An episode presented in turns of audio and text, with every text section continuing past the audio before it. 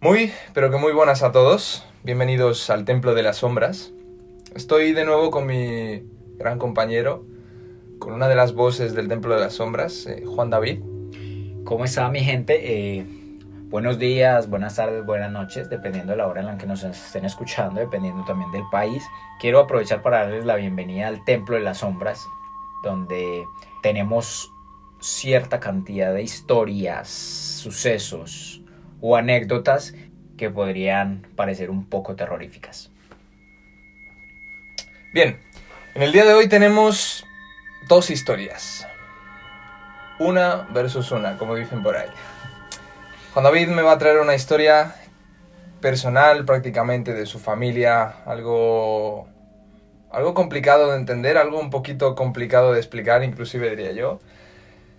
Y yo traigo una historia de un seguidor que nos ha, se ha tomado la molestia de explicarnos qué es lo que le ha estado pasando en su trabajo. Muy, pero que muy, muy interesante. Así que vamos a entrar ya con este capítulo. Eh, cabe anotar que la historia que les voy a contar hoy es una historia que le pasó a un familiar cercano, específicamente a un primo. Sin embargo, se las voy a contar desde mi punto de vista, desde lo que yo he vivido y teniendo en cuenta también que yo soy un poco escéptico a estas cosas. Ojo, no quiere decir que no crea, sino el hecho de que como no me han sucedido directamente, pues se me hace un poco difícil entenderlo, explicarlo, como lo dice acá mi compañero Daniel. Entonces les voy a contar tal cual sucedieron las cosas. Todo inicia cuando yo soy un poco más joven con mi primo. Nosotros teníamos como, como diversión, como como suceso familiar, eh, reunirnos todos los primos que mm, oscilábamos en una misma edad y nos reuníamos en el apartamento, en el piso, como se dice aquí en España, de él. Y él se sentaba y en medio de comidas o de charlas nos contaba una historia prácticamente de terror donde lo acechaba un ente o una bruja todo el tiempo. Nos contaba sucesos que pasaban, que le pasaban a él sin embargo, eh, yo inicialmente lo veía como algo, mm, como algo de entretenimiento, ¿sí? No lo veía como algo real. Como cuando las familias te quieren asustar. Exacto, como, cuando... El momento de historias de terror. Exacto, como cuando tú te reúnes con tu familia simplemente a contar historias de terror. Increíble. Exacto. Todo eso sucedía constantemente hasta llegar a un punto donde ya se volvió un tema de conversación principal de toda la familia. Y cada que nos reuníamos era un tema principal. Yo lo seguía viendo, yo como niño escéptico, lo seguía viendo como, como un entretenimiento. Hasta cierto punto de levantarme un día en la mañana, e ir hacia la sala, se encontraba mi madre desayunando, pero en un solo llanto. No dejaba y no dejaba de llorar. Mi madre para que llorara era muy, muy complejo. Me acerco, le pregunto qué pasa y ella me responde que ya no sabe qué hacer más con mi primo, que ya no soporta la situación que él se encuentra viviendo de todas las historias que nos estaban contando, ¿no? es decir, tú te levantas un día, hasta este momento piensas que es todo una especie de broma, ¿no? una especie de historia que te cuentan para asustarte. Y en este momento tal vez tu madre que ella lo estaba viviendo un poco más fuerte, ¿no? Claro, pues eh, es el sobrino, eh, aquí, eh, ella era la mayor, a quien le pedía ayuda, a quien le contaba realmente lo que pasaba, pues se vuelve un poco más complejo cuando tú lo ves que deja de ser un entretenimiento, hacer algo real, hacer un problema que de verdad te está atacando. Les cuento un poco de los sucesos que han pasado para que me puedan entender un poco más. Todo inicia con la, persona que le ayuda con el aseo a él, es también la persona que nos ayuda con el aseo a nosotros, nos ayudaba, bueno, a mi mamá, ¿ah? sobre todo.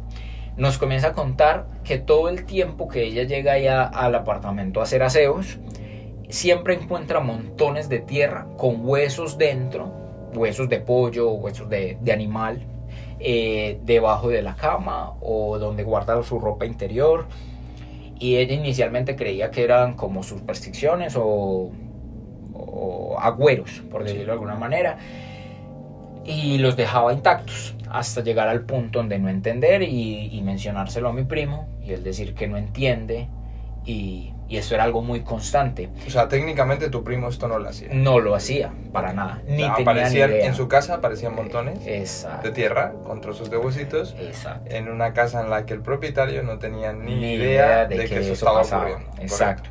Tengamos en cuenta que él vivía siempre, le gustaba mucho vivir en apartamentos muy altos. El piso mínimo en el que vivió era un piso 14, ¿sí? Y uno de los sucesos que más ocurría era que le tocaban la ventana desde afuera. O sea, era algo casi que, que imposible de entender, de creer. Yo lo presencié una vez. Sin Pero, ¿cómo es esto de que te tocan la ventana? Es decir, es decir, tú estás, bueno, te lo cuento lo que yo presencié. ok, Estaba yo en el camarote eh, viendo televisión, era alrededor de las 11 de la noche y escuchas esto. Vale. O sea, el sonido que tú escuchas reconoces que es un nudillo, Exacto. algo así, ¿no? Hay, hay una parte, de, algo que está haciendo un, un golpe repetitivo que es que no puede ser. Es- esta está queriendo llamar tu atención. Exacto, exacto. O sea, como- no es como que algo. un que una pájaro- rama golpea, un pájaro Nah. golpea en una No, piedra. no, no, no. Ok, O sea, tiene una intención. O sea, Ok. si, tú lo, si tú lo analizas, tiene una intención. llamar tu atención. Pero fuera del, de- del piso, fuera del apartamento. Es decir, es increíble que esto pueda pasar en un piso tan alto, ¿cierto? Es un piso 14, podríamos estar hablando de 50 metros perfectamente. Exacto. Un poquito más. Es muy difícil que un pájaro pueda tocar eh, o pueda estrellarse contra la ventana haciendo pues ese sonido. ¿no? O tres pájaros estrellándose de forma repetitiva. es decir, Eh, un cuarto, un cuarto para siempre eran como cuatro sonidos. Pero te- te- ten en cuenta que, que él se mudaba alrededor de una o dos veces por año. Y yo inicialmente creía que era por despilfarrar el dinero o porque no, no se sentía cómodo siempre donde vivía, pero era porque este ente siempre descubría dónde vivía.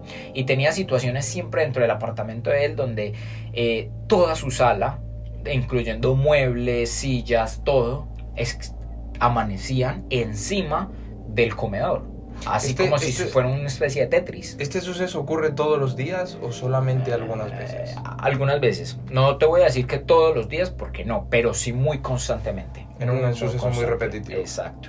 Y el suceso que más impactaba era que él eh, siempre llegaba, eh, estaba, estaba acostado, ¿sí? Y comenzaba a, a inmovilizarse el cuerpo, ¿sí? No podía moverse, no podía hablar y siempre veía entrar este ente. Lo veía entrar, veía cómo recorría eh, su cama, cómo se sentaba encima de él y cómo jalaba sus pies y, lo, y recorría toda la cama con, con su cuerpo, lo movía como si fuera un muñeco. ¿sí? Digamos que esto lo podríamos denotar como si fuera una parálisis del sueño, ¿no? Sí.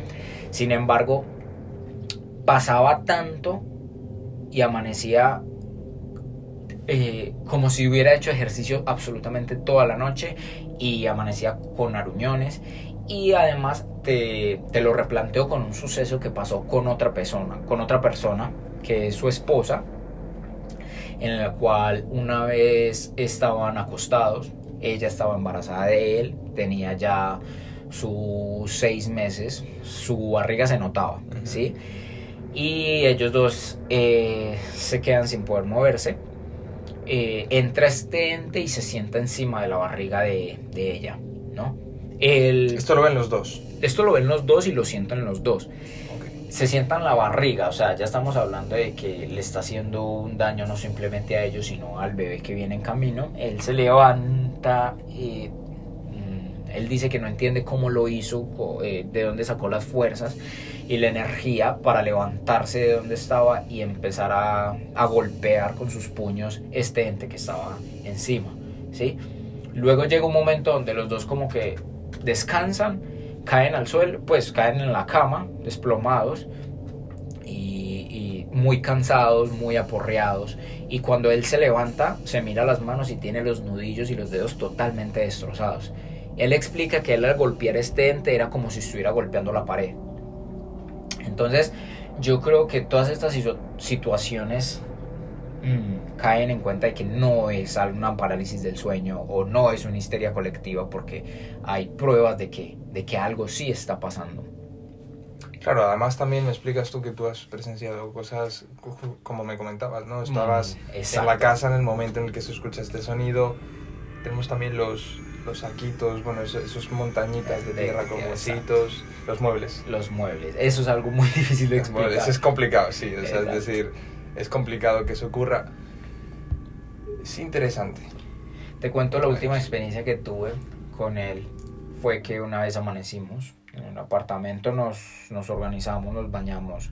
Eh, te cuento que mi familia sufrimos de calores y todo el tiempo en todos los lugares mantenemos sin camisa. Ujú. Y entonces eh, eh, eh, lo cuento porque es, es crucial en la historia, en, el, en, en la situación. Eh, manteníamos sin camisa, nos levantamos, nos bañamos y siempre nos ponemos la camisa ya para salir. Mm, listo, nos organizamos. Cuando salimos, él estaba sin camisa normal. Cuando se puso una camisa eh, blanca, mm, pues salimos. Cuando nos fuimos a montar el carro, él, veo yo su camisa y estaba manchada, como si fuese sangre. Entonces yo le dije, eh, "Ey, eh, ¿tienes, tienes la camisa sucia, tienes la camisa manchada. Cuando se miró y miramos y no entendíamos por qué, si se la había acabado de poner. Se quitó la camisa y tenía un aruñón de casi toda la espalda que no le dejaba de sangrar. O sea, que la sangre no era una mancha o sea, que no, estaba era- en la... no estaba en la camisa. Era él el que estaba manchando la camisa. Estaba él. Y no, lo, no sabía, no se había dado cuenta. Y yo me levanté en la mañana y no la tenía. Claro, correcto. Por, sea- por lo que tú nos dices, ¿no? Es- os veíais sin camiseta previo a todo esto. Es, Es, algo... es importante también que esto se me estaba olvidando. Tú mencionaste que esto le pasa en distintas viviendas. Es decir, él se, él se cambia de viviendas Pues- porque ya no aguanta este tipo de sucesos. Eventualmente tiene un poco de paz, me imagino, ¿no? Cuando se cambia de, de- de vivienda y luego vuelven a ocurrir este tipo de cosas. Mm, Pues, o sea, exactamente cómo no sé. Porque pues ya eso es como... Y habéis buscado ayuda, es decir, han Ah, preguntado bueno, a gente. te cuento. Él ha buscado y ha gastado el dinero que tú quieras en ayudas, ¿sí? E incluso viajó hasta Brasil porque le recomendaron un chamán que es muy bueno en estas situaciones, pero hasta el momento no ha podido encontrar una ayuda. Claro está que lo único que han coincidido la mayoría de las personas a las que ha asistido es que él está enterrado en cinco, o bueno, tiene un gran maleficio que está enterrado en cinco cementerios que hasta el momento pues no se ha podido saber cuál es. Te cuento que esto es un- una situación que, que no es de, de- de unos días o de meses, no, no, no, esto lleva años, años funcionando. Y, y, pues hasta el momento no se ha podido demostrar quién o qué ha sido lo que, lo que, lo que, lo que sucede, ¿no? Eh, amigos de él han presenciado esta situación, han visto el ente, incluso en una ocasión se encontraba él con un amigo en el apartamento y este le pregunta bastante asustado que qué pasaba, que, que si él le había dicho que estaban solos y efectivamente mi primo le responde, sí, nosotros estamos solos acá en el apartamento y el amigo le dice, pero entonces ¿quién es esa mujer tan espantosa que, que, que acaba de pasar en el corredor? Y resulta que buscaron en todo el apartamento y no había absolutamente nada. Pero el amigo asegura haber visto una chica rubia, bastante, bastante fea, que, que pasa por el corredor y los mira, como si viviese ahí. Pero Con tranquilidad. Con tranquilidad. Como dicen por ahí, como Pedro por su casa. Y no han podido demostrar qué es. Entonces es algo bastante complejo y es ahí es donde yo entiendo por qué mi mamá eh, llora desconsolada, porque no pueden encontrar la manera de ayudarle y, llega al punto crucial donde él se acostumbra a esto. Y ya, cuando deja de mover una parte del cuerpo en- a cualquier hora de la noche, es porque va a pasar. Y él se relaja y él llega y la ve entrar, ve cómo recorre su cama, cómo se sienta, cómo lo toca, cómo lo, lo, lo, lo jala, porque lo jala. Y, y se acostumbra y se relaja. Y no saben por qué ocurre esto. Es decir, por qué esta bruja decidió tomarlo a él como Pues lo el que, objetivo de su... Lo que dicen es que se enamoró, que es una persona, es lo que dicen las personas que he visitado, es porque la persona que está haciendo esto se enamoró de él y lo quiere tomar como posesión. Eso en es- cierto sentido lo ha conseguido, porque si él, digamos que lo, lo toma de forma tranquila en el momento en el que ya va a llegar, si ya se ha rendido, vamos a decir, a este, a este tipo de sucesos. Ujú. Muy interesante, muy interesante, muy complicado también de... Es que, es que acá lo complejo es, es el hecho de tú no saber qué hacer o no poder hacer nada ante todo lo que pasa, ¿no? Y que son sucesos que cada uno tiene, como que dice, como dicen aquí en España, es de su padre y de su madre. Cada, cada suceso es, es complicado porque abarca muchas cosas, abarca muchos conceptos, muchos momentos del día, distintas personas también. El problema también es que, vuelvo y repito, yo he pasado largos, largas temporadas con él y, y es muy poco lo que he presenciado, ¿no?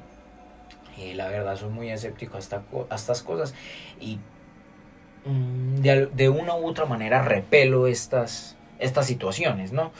Sin embargo, personas cercanas a él, a nosotros, a la familia, también lo han vivido, como la hermana de él, otra prima, a donde un- en una ocasión él se fue a quedar en casa de ella y él se quedó en el sofá en el primer piso y ella dormía en el cuarto piso en la habitación de ella y ese día el ente no decide atacarlo a él sino a ella.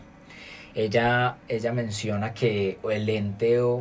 mm, ellos lo- la la nombran como la bruja. Sí, ya le tienen nombre. Exacto. Sin embargo, ese ente entra a la habitación, la agarra, hace mucho énfasis en esto, que la agarra delicadamente de los pies, la baja hasta, tener, hasta la espalda, hasta tener los pies totalmente fuera de la cama, la voltea dejando los pies hacia la cabecera de la cama y la vuelve a subir y la deja intacta. No suena tan, tan, tan misterioso, tan miedoso contándolo de esa manera, pero si tú te pones a pensar en medio de la noche, algo entra, algo que tú no puedes identificar y hace esto y mientras tú no te puedes mover, pues es bastante. Y sobre todo que te toca.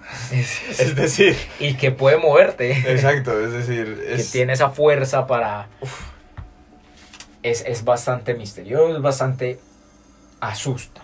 Te- no te voy a mentir, asusta. muy interesante. También es muy interesante porque hay cosas que, que no podemos explicar y un, breve- un gran ejemplo que tenemos ahora es la historia que nos, nos ha mandado uno de los seguidores. Él, bueno, me ha pedido que sea muy discreto, que, que emita cierta información porque es un suceso que han vivido él y todos sus compañeros de trabajo en el sitio donde trabajan. Ellos eh, trabajan cortando leña. Ok. Bien, donde cortan, en el sitio de trabajo, en el bosque, es una zona restringida. Y de hecho la tienen muy vigilada porque hay maquinaria de gran valor que usan para poder cortar. Empezamos con el primer suceso. Ellos ven en un árbol, este seguidor nos cuenta que ven en un árbol una especie de, de símbolo. Como si alguien hubiese llegado con una piedra y hubiese, o con un cuchillo y hubiese rajado, eh, escribiendo una especie de pirámide. Así como cuando los jóvenes denotan su amor en los árboles. Correcto. Es importante porque seguramente quien está escuchando esto sabe que tú cuando rasgas un árbol, el color que, tiene, que obtienes es verde. Es una especie de verde muy vivo y, y notas que está recién hecho. Este, la marca. Esto es importante para lo que viene después. Finalmente deciden cortar este árbol y dentro de él encuentran como si el árbol por dentro estuviese hueco y encuentran una bolsa de cuero con cosas dentro. Él nos recalca que los pinos que ellos cortan no se pudren por dentro y que es muy complicado hacer un agujero por dentro para meter algo sin que se vea desde fuera. Quiero decir, creo que todos intentamos hacer la imagen mental de cortar un árbol y ver que dentro tiene un agujero, un hueco, donde encontramos una bolsa de cuero. Ellos comentan que al verlo sus compañeros eh, ven que, que esta bolsa es de, parece ser de cuero de vaca. Dentro de ella encuentran una, una especie de puñal, una daga, que el mango es de madera y, y parece muy rudimentaria, está hecha como de piedra. Claro, ya aquí en este momento ellos se timbran, se molestan un poco y creen que es uno de los compañeros que les está intentando gastar una broma. El escepticismo siempre Claro, predominando. y, y al final, claro, son, son compañeros de trabajo, leñadores que cortan árboles. Al final, pues tú sabes que nos acabamos haciendo siempre bromas de este, Sí, sí. de este índole. Pero aquí es cuando digamos que se detona todo, empiezan a pasar muchísimas más cosas y es, eh, es esto lo que empieza a llevar a este seguidor a buscar ayuda e intentar hablar con gente para entender qué es lo que pasa. Porque después de talar este árbol, empiezan a ocurrirle a todas las personas que están trabajando con ellos, o sea, a todos sus compañeros, empiezan a ocurrir sucesos extraños. Como pueden ser, por ejemplo, ver a gente caminando por la zona de trabajo. Vuelvo a recalcar que él menciona que este, esta zona de trabajo está muy delimitada y muy custodiada, porque hay maquinaria de trabajo ahí. Y sobre todo que están talando árboles, es decir, no puede haber nadie transitando porque si ellos no lo saben podría haber un accidente. Claro. Ven a tres personas. Ven a un señor, él lo describe como un señor con un traje negro y un sombrero muy grande, a un niño vestido de gris y a una señora. Son tres personas que, que ven. Pero te pregunto, ¿todos los trabajadores ven a las tres personas o, o cada uno ve? como Entiendo que sí, él especifica esto y, y también comenta que, que- que todos los han visto. Es decir, no es algo que solo uno de ellos lo haya visto o que solo él lo haya visto. El problema está en que ellos cuando se acercan a ver a esta persona, llamar la atención, oye, no podéis estar aquí, es lo normal, ¿no? Sí, Tú sí. estás en tu trabajo, es raro que esto ocurra, oye, y tal. Al acercarse a donde están estas personas ya no están. Entonces, todo esto volvemos a recordar que es que empieza a ocurrir a partir de la tala de este árbol, que tenía un símbolo, que dentro tenía este puñal y la bolsa de cuero. Empiezan a encontrar más marcas en, en- en distintos árboles. Esta, esta marca es una especie de forma piramidal. el- este seguidor nos enseñó una especie de esquema que hizo de él, pero dice que son, van siendo como distintas. A partir de ahí, sus compañeros mencionan que en sus propias casas les están ocurriendo cosas, que sienten presencias que los vigilan, ven a este señor, ven sombras, escuchan cosas. Bueno, podemos tener en cuenta entonces que, que no simplemente es algo que está viviendo una sola persona, como por ejemplo el que nos está contando, sino que es algo ya colectivo. Correcto. Son todos los compañeros de trabajo que están acostumbrados a trabajar en ese sitio. Claro. Eh, es un poco complejo acá porque ya se... Ya cada vez vamos encontrando una menos explicación para, para el tema. O sea, ya son bastante las personas que están viviendo este suceso, entonces, entonces no podemos eh, delimitar la situación a que solo uno lo está viviendo o que solo uno está teniendo visiones o que está mal de la cabeza como es lo que se dice hoy en día.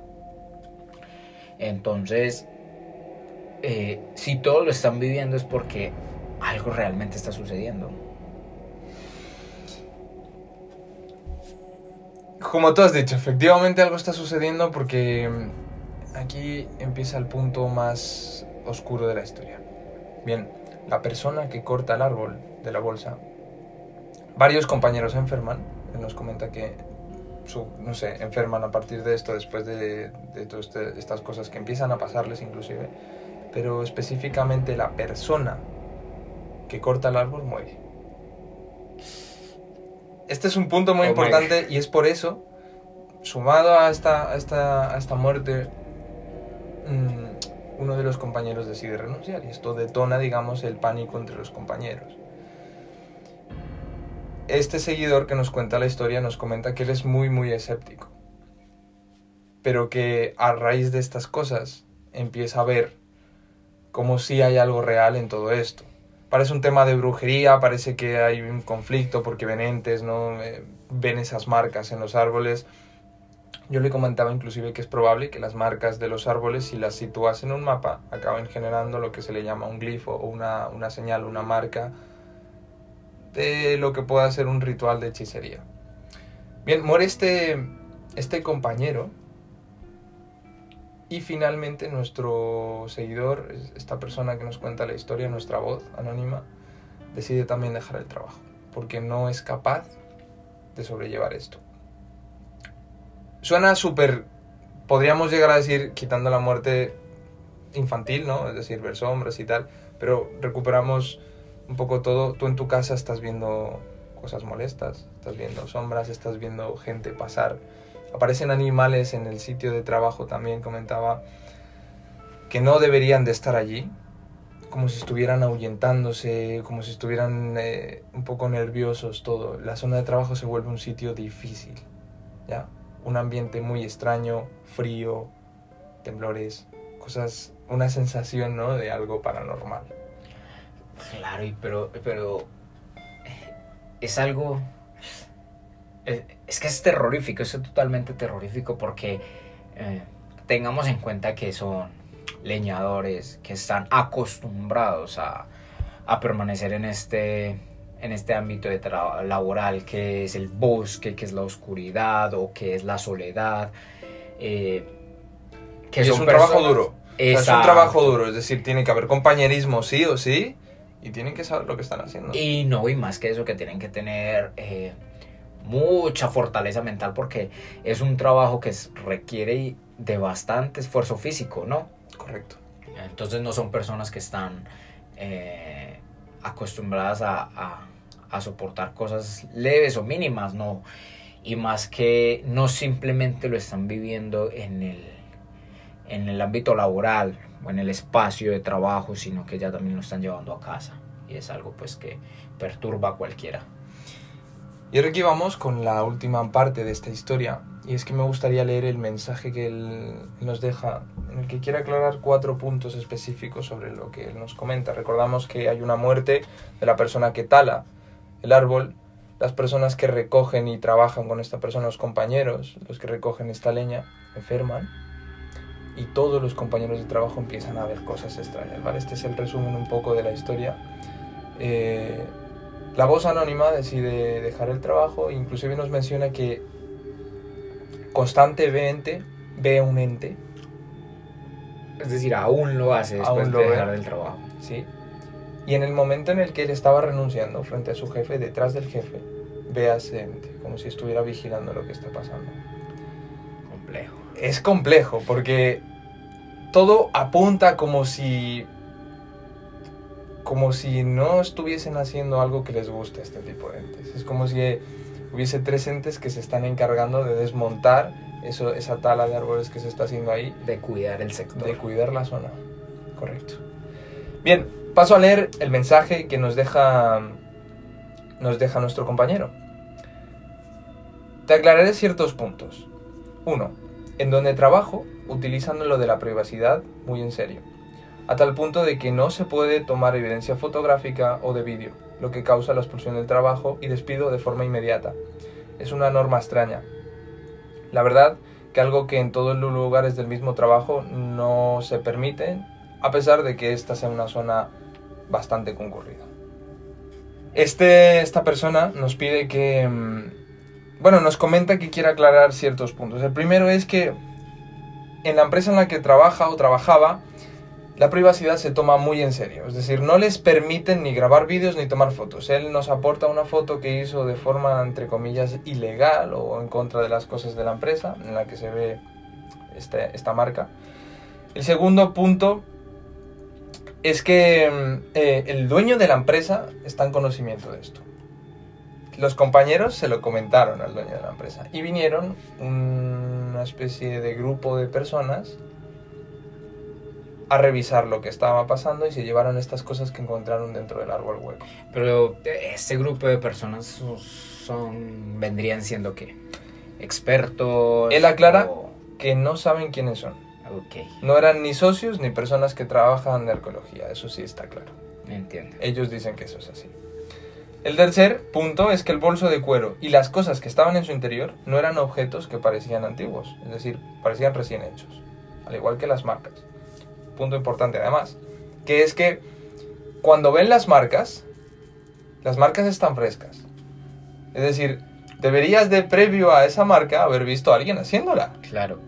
Porque es muy extraño que una marca fresca aparezca sin más. O como si lo hubiesen hecho en la noche antes de ellos ir a trabajar. En tipo ritual. Sí, pero ya tendría cierto... Es lo que te digo, cuando tú ves una marca fresca ves aunque la resina sale. Entiendo. Está recién hecha. Bien. Cuarto punto es que él dice, la, la madera de pino es muy difícil de abrir ya que es un material muy duro y resistente. Además de que donde estaba este puesto no tenía marca de corte o apertura. Todo estaba correctamente como debería de estar. Estamos hablando del árbol donde encuentran las cosas. Era como si prácticamente se hubiera hecho una cavidad perfecta para el tamaño de la bolsa. Y finalmente nos comenta que renunció al trabajo por miedo a que las cosas empeoraran, así que no nos puede comentar más cosas acerca de este tema. Bueno, nuevamente es una situación que queda en el incógnito. Sí. Claro está que ustedes también nos pueden dejar su opinión, qué piensan, qué opinan, si le encuentran ah, alguna salida. No, más que salida es alguna explicación o algún, o algún comentario que quieran dar sobre el tema. Estamos abiertos a, a cualquier comentario, a cualquier explicación también. Si ustedes tienen alguna historia similar, nos las pueden contar. Si quieren que, que la contemos aquí en el podcast de El Templo de las Sombras, eh, escríbenos y, también lo haremos. Tienes en la descripción del podcast, en nuestras redes sociales. También tenemos el correo al que nos puedes escribir, templo de las sombras 1 gmail.com, en el que nos puedes contar tus historias. Espero que te haya gustado mucho este podcast, que hayas disfrutado y sobre todo que te vaya muy bien. Esto ha sido el Templo de las Sombras.